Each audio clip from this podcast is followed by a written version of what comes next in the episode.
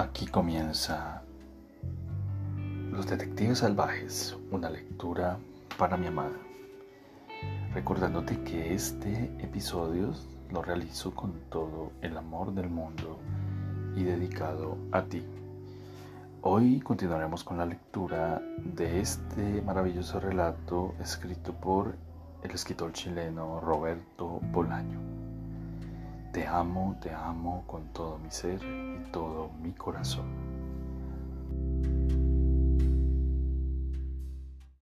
Continuamos con la lectura de Los Detectives Salvajes del gran escritor chileno Roberto Bolaño. Bienvenida. 17 de noviembre. Hoy he ido a la casa de las Font sin Pancho no puedo andar colgado de Pancho todo el día. Al llegar, sin embargo, empecé a sentirme nervioso. Pensé que el papá de María me correría a patadas, que yo no iba a saber tratarlo, que se arrojaría encima de mí. No tuve valor para tocar el timbre y durante un rato estuve dando vueltas por el barrio pensando en María, en Angélica, en Lupe y en la poesía. También, sin querer, me dio por pensar en mi tía, en mi tío, en lo que hasta ahora era mi vida. La vi placentera y vacía y supe que nunca más volvería a ser así. Me alegré profundamente de ello.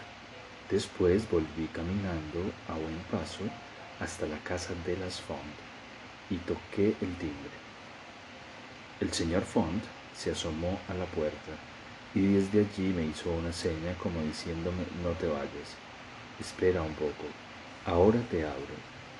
Luego desapareció, pero la puerta solo quedó entornada. Al cabo de un rato volvió a aparecer y cruzó el jardín arremangándose la camisa y con una gran sonrisa en la cara. La verdad es que me encontré mejor me franqueó la entrada. Me dijo, tú eres García Madero, ¿verdad? Y me dio la mano. Yo le dije, ¿cómo está usted, señor? Y él me dijo, llámame Kim. Nada de señor, en esta casa esos formalismos no se estilan. Al principio no entendí cómo quería que lo llamara y dije, Kim, he leído a Rudyard Kipling, pero él dijo, no, Queen diminutivo de Joaquín en catalán.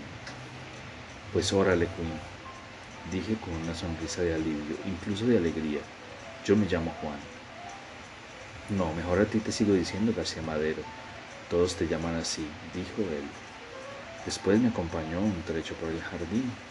Me llevaba cogido del brazo y antes de soltarme dijo que María le había contado lo de ayer. Te lo agradezco, García Madero. Jóvenes como tú hay pocos. En este país está yendo a la mierda y ya no sé cómo lo vamos a arreglar. Solo hice lo que hubiera hecho cualquiera, dije un poco a ciegas. Hasta los jóvenes, que en teoría son la esperanza del cambio, se están convirtiendo en unos motos y en unos puteros. Esto no tiene arreglo. Esto se arregla con la revolución. Estoy totalmente de acuerdo, Kim, dije. Según mi hija, te comportaste como un caballero. Me encogí de hombros. Ella tiene unas amistades que para qué te cuento. Ya las irás conociendo, dijo. En parte no me molesta. Uno tiene que conocer gente de todas las clases. A veces es necesario empaparse de realidad, ¿no? Creo que eso lo dijo Alfonso Reyes. Puede ser. No importa. Pero a veces María se excede, ¿no? Y yo no la critico por eso, que se empape de realidad, pero que se empape, no que se exponga, ¿verdad?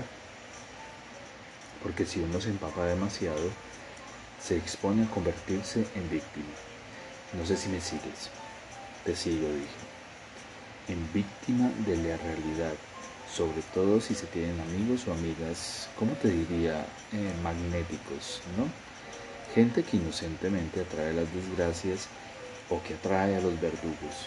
¿Me sigues, verdad, García Madero? ¿Cómo no? Por ejemplo, esa Lupe, la muchachita que vieron ayer.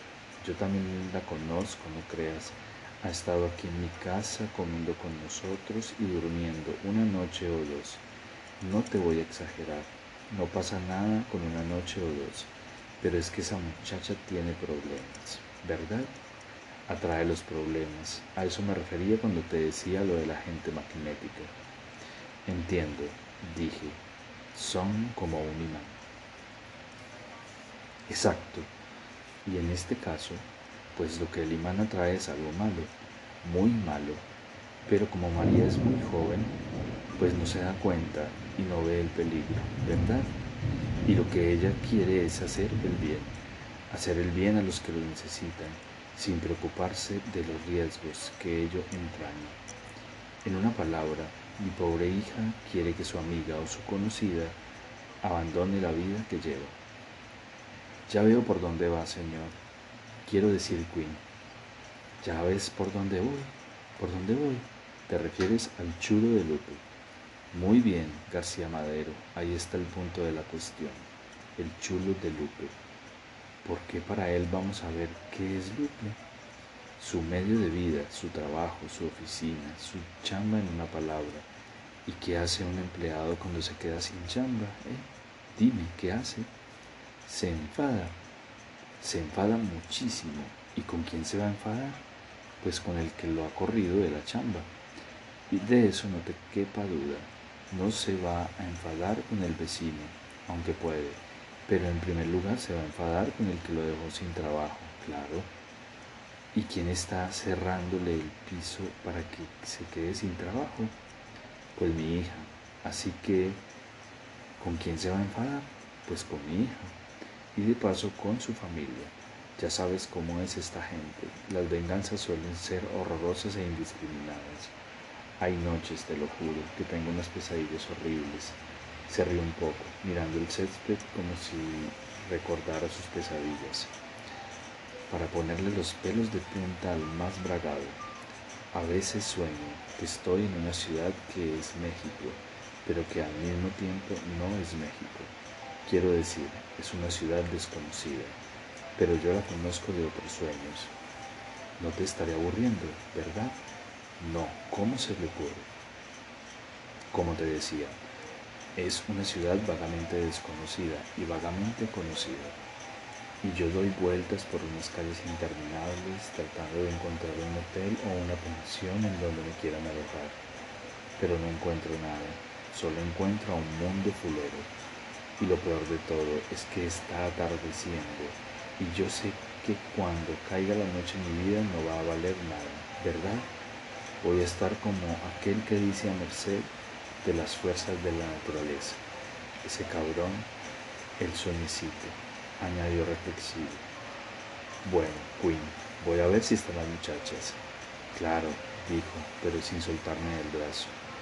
Yo me pasaré a despedir dije por decir algo. Me gustó lo que hiciste anoche, García Madero. Me gustó que cuidaras a María y no te pusieras caliente delante de tantas putas. Hombre, Queen, solo estaba Lupe, y las amigas de mis amigas son mis amigas, dije enrojeciendo hasta las orejas. Bueno, vaya a visitar a las muchachas, creo que tienen otro invitado. Ese cuarto es más concurrido que... No encontró el símil y se rió. Me alejé de él lo más a prisa que pude. Cuando estaba a punto de entrar en el patio me volví y Queen Fong aún seguía allí riéndose muy bajito y mirando las magnolias. 18 de noviembre. Hoy he vuelto a casa de las Font. Queen salió a abrirme y me dio un abrazo. En la casa encontré a María, Angélica y Ernesto San Epifanio. Estaban los tres sentados en la cama de Angélica. Al entrar inconscientemente juntaron sus cuerpos como para impedirme que viera lo que compartían. Me parece que esperaban a Pancho. Cuando se dieron cuenta de que era yo, sus rostros no se relajaron. Tendrías que acostumbrarte a cerrar la puerta con llave, dijo Angélica. Así no nos llevaríamos estos sobresaltos. Al contrario que María, el rostro de Angélica es muy blanco, pero con una tonalidad que no sabría decir si olivácea o rosada creo que olivácea, con los pómulos salientes, la frente amplia y los labios más abultados que los de su hermana. Al verla, o mejor dicho, al ver que ella me miraba, las otras veces que estuve allí, de hecho no me miró. Sentí que una mano de dedos largos y finos, pero al mismo tiempo muy fuerte, se cerraba sobre mi corazón. Imagen que seguramente me gustará a Lima y a Belano, pero que se ajusta como un guante a lo que sentí entonces. Yo no fui la última en entrar, dijo María. Sí que fuiste la última.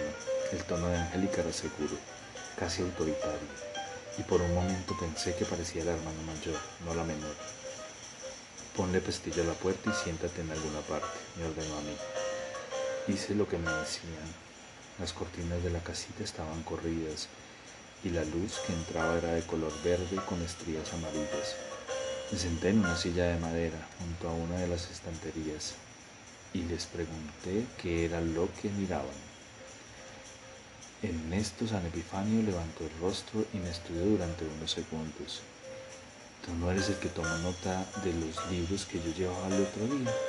Sí, Brian Patton, Adrian Henry y otro que ahora no recuerdo. The Lost Fire Brigade, de Speed Hawkins, ese mismo. ¿Y ya los has comprado? El tono era ligeramente sarcástico. Todavía no, pero estoy en ello. Tienes que ir a una librería especializada en literatura inglesa. En las librerías normales de México no los encontrarás. Sí, sí, Ulises me dijo de una librería donde van ustedes. Ay, Ulises Lima, dijo Epifanio acentuando mucho las ias.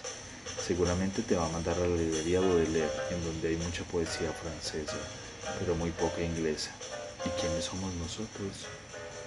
¿Nosotros qué nosotros? Dije yo sorprendido. Las hermanas Font seguían contemplando e intercambiándose unos objetos que yo no podía ver.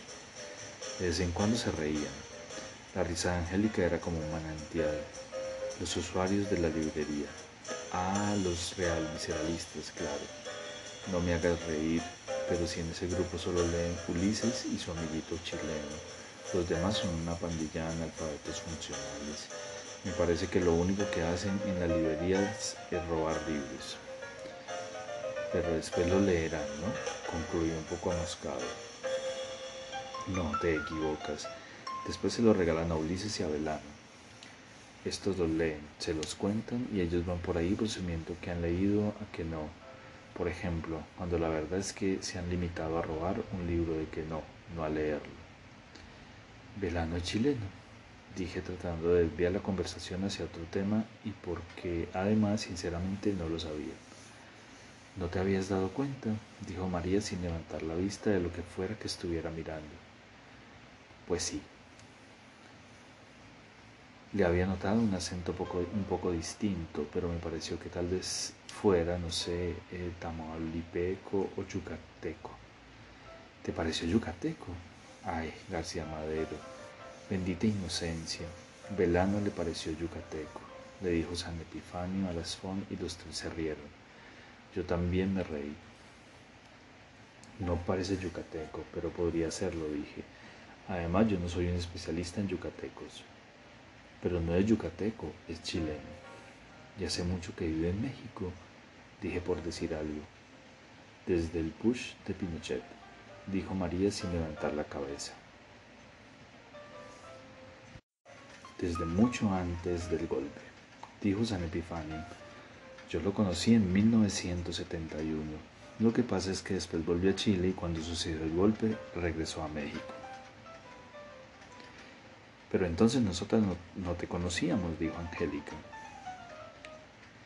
Velano y yo fuimos muy amigos durante esa época, dijo San Epifanio.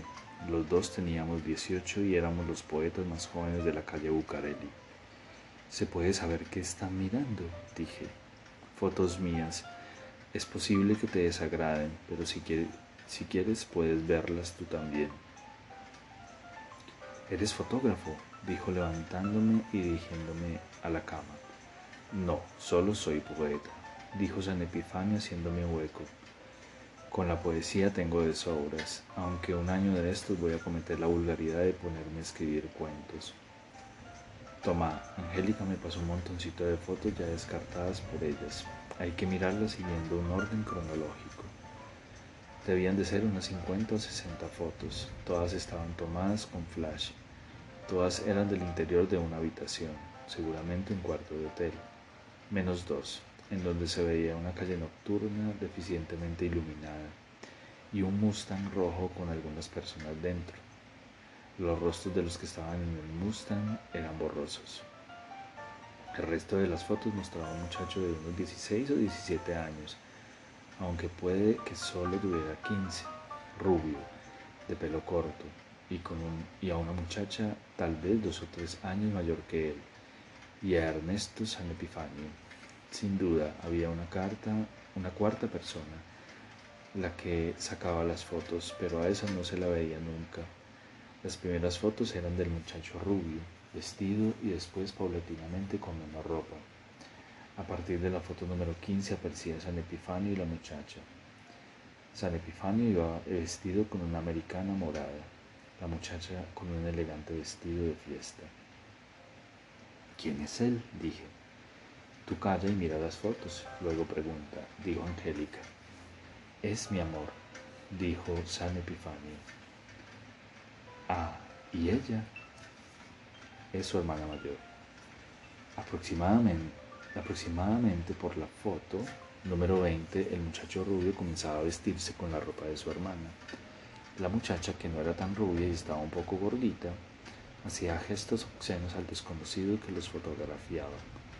San Epifanio, por el contrario, se mantenía, al menos en las primeras fotos, después de sí, sonriente pero serio, sentado en un sillón de skate o en el borde de la cama. Todo esto, sin embargo, no era más que un espejismo, pues a partir de la foto número 30 o 35, San Epifanio también se desnudaba.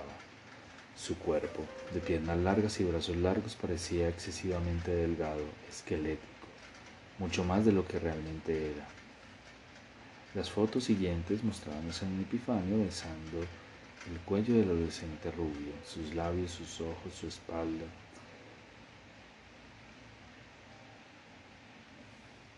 Bajo la siempre atenta mirada de la hermana, que a veces aparecía de cuerpo completo y a veces solo parte de su anatomía, un brazo y medio, la mano, algunos dedos, la mitad de la cara, e incluso en ocasiones solo su sombra proyectada en la pared. Tengo que confesar que nunca había en mi vida, nunca en mi vida había visto algo parecido. Nadie, por descontado, me advirtió que San Epifanio era homosexual. Solo Lupe. Pero Lupe también dijo que yo era homosexual. Así que traté de no exteriorizar mis sentimientos, que por lo menos eran confusos, y seguí mirando. Tal como tenía las siguientes fotos, mostraban al lector de Brian Patton enculando al adolescente rubio. Sentí que enrojecía y de pronto me di cuenta que no sabía cómo, de qué manera iba a mirar a las FON y a San Epifanio cuando concluyera mi examen de las fotos. El rostro del muchacho se retorcía en una mueca que presumía de placer y de dolor mezclados, o de teatro, pero eso lo pensé mucho más tarde el rostro de San Epifanio parecía afilarse por momentos, como una hoja de afeitar o como una navaja intensamente iluminada.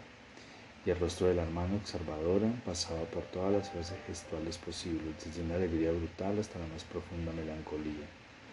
En las últimas fotos se veían, en diferentes poses, a los tres acostados en la cama, fingiendo dormir o sonriendo al fotógrafo.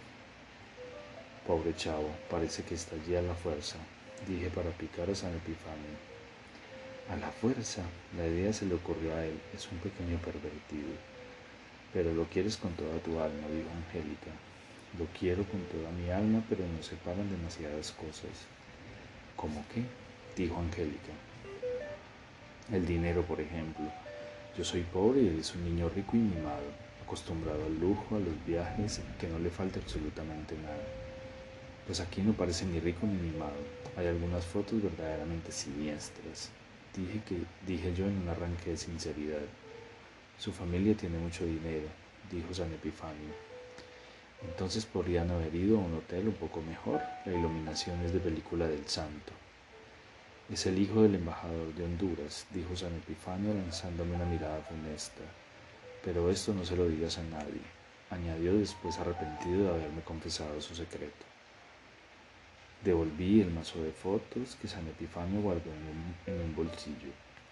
A pocos centímetros de mi brazo izquierdo estaba el brazo desnudo de Angélica. Reuní valor y la miré a la cara. Ella también me miraba. Creo que enrojecí ligeramente. Me sentí feliz. Lo estropeé todo de inmediato. Hoy no ha venido Pancho, dijo, dije como un imbécil. Todavía no, dijo Angélica. ¿Qué te han parecido las fotos? Gruesas, dije. ¿Solo gruesas? San Epifanio se levantó y se sentó en la silla de madera en donde antes había estado yo. Desde allí me observó con una, de sus sonrisas afiladas. Bueno, tienen su poesía, pero si te dijera que me parecieron solo poéticas te mentiría. Son unas fotos extrañas. Yo diría que es pornografía. No en un sentido peyorativo, pero creo que es pornografía. Todo el mundo tiende a encasillar las cosas que escapan de su comprensión. Dijo San Epifanio. ¿Te excitaron las fotos? No, dije con rotundidad, aunque la verdad es que no estaba seguro. No me excitaron, pero no me desagradaron. Entonces no es pornografía. Para ti al menos no debería serlo. Pero me gustaron, admití. Entonces di solo eso, te han gustado. No sabes por qué te han gustado. Tampoco les importa demasiado. Punto. ¿Quién es el fotógrafo? dijo María. San Epifanio miró a Angélica y se rió. Eso sí que es un secreto, me hizo jurar que no lo diría a nadie. Pero la idea fue de Billy. ¿Qué más da quien haya sido el fotógrafo? dijo Angélica. Así que el hijo del embajador de Honduras se llamaba Billy. Muy apropiado, pensé. Y después, no sé por qué, sospeché que las fotos las había tomado Ulises Lima y acto seguido pensé en la para mí novedosa nacionalidad de Velano. Y luego me puse a mirar a Angélica, pero sin que se me notara mucho, mayormente cuando ella no me miraba a mí, la cabeza metida dentro de un libro de poesía. Les Lieux de la Douleur, de Eugene Savitskaya, del que solo se asomaba para terciar en la conversación que ahora sostenían María y San Epifanio sobre el arte erótico. Luego volví a pensar en la posibilidad de que las fotos las hubiera tomado Ulises Lima y recordé también lo que oí en el café Quito, que Lima traficaba con drogas. Y si traficaba con drogas, y eso casi era un hecho, pensé, también podía traficar con otras cosas. Y en esas estaba cuando apareció Barrios del brazo de una norteamericana muy simpática, siempre sonreía llamada Bárbara Patterson y de una poetisa a la que no conocía, llamada Silvia Moreno, y entonces todos nos pusimos a fumar marihuana. Mucho más tarde, lo recuerdo vagamente, aunque no por el efecto de la mota que apenas sentí, alguien volvió a sacar el tema de la nacionalidad de Belano. Tal vez fuera yo, no lo sé. Y todos se pusieron a hablar de él. Quiero decir, hablar mal de él. Menos María y yo, que en determinado momento como que nos alejamos del grupo, física y espiritualmente, pero incluso lejos, tal vez por efecto de la mota. Yo pude aún seguir escuchando lo que decían. También hablaban de Lima, de sus viajes por el estado de Guerrero y por el Chile de Pinochet consiguiendo marihuana que luego revendían novelistas y pintores del DF. Pero ¿cómo podía Lima ir a comprar marihuana en, el otro extremo del continente? Oí risas. Creo que yo también me reí. Creo que me reí mucho. Tenía los ojos cerrados. Ellos dijeron, Arturo obliga a Ulises a trabajar mucho más. Los riesgos ahora son mayores y la frase se me quedó grafada en la cabeza. Pobre Velano, pensé. Después María me cogió de la mano y nos fuimos a la casita como cuando allí estaba Pancho y Angélica nos escuchaba, solo que esta vez no estaba Pancho ni nadie nos había echado. Después creo que me dormí. Después desperté a las 3 de la mañana, estaba tirado al lado de Jorgito Font.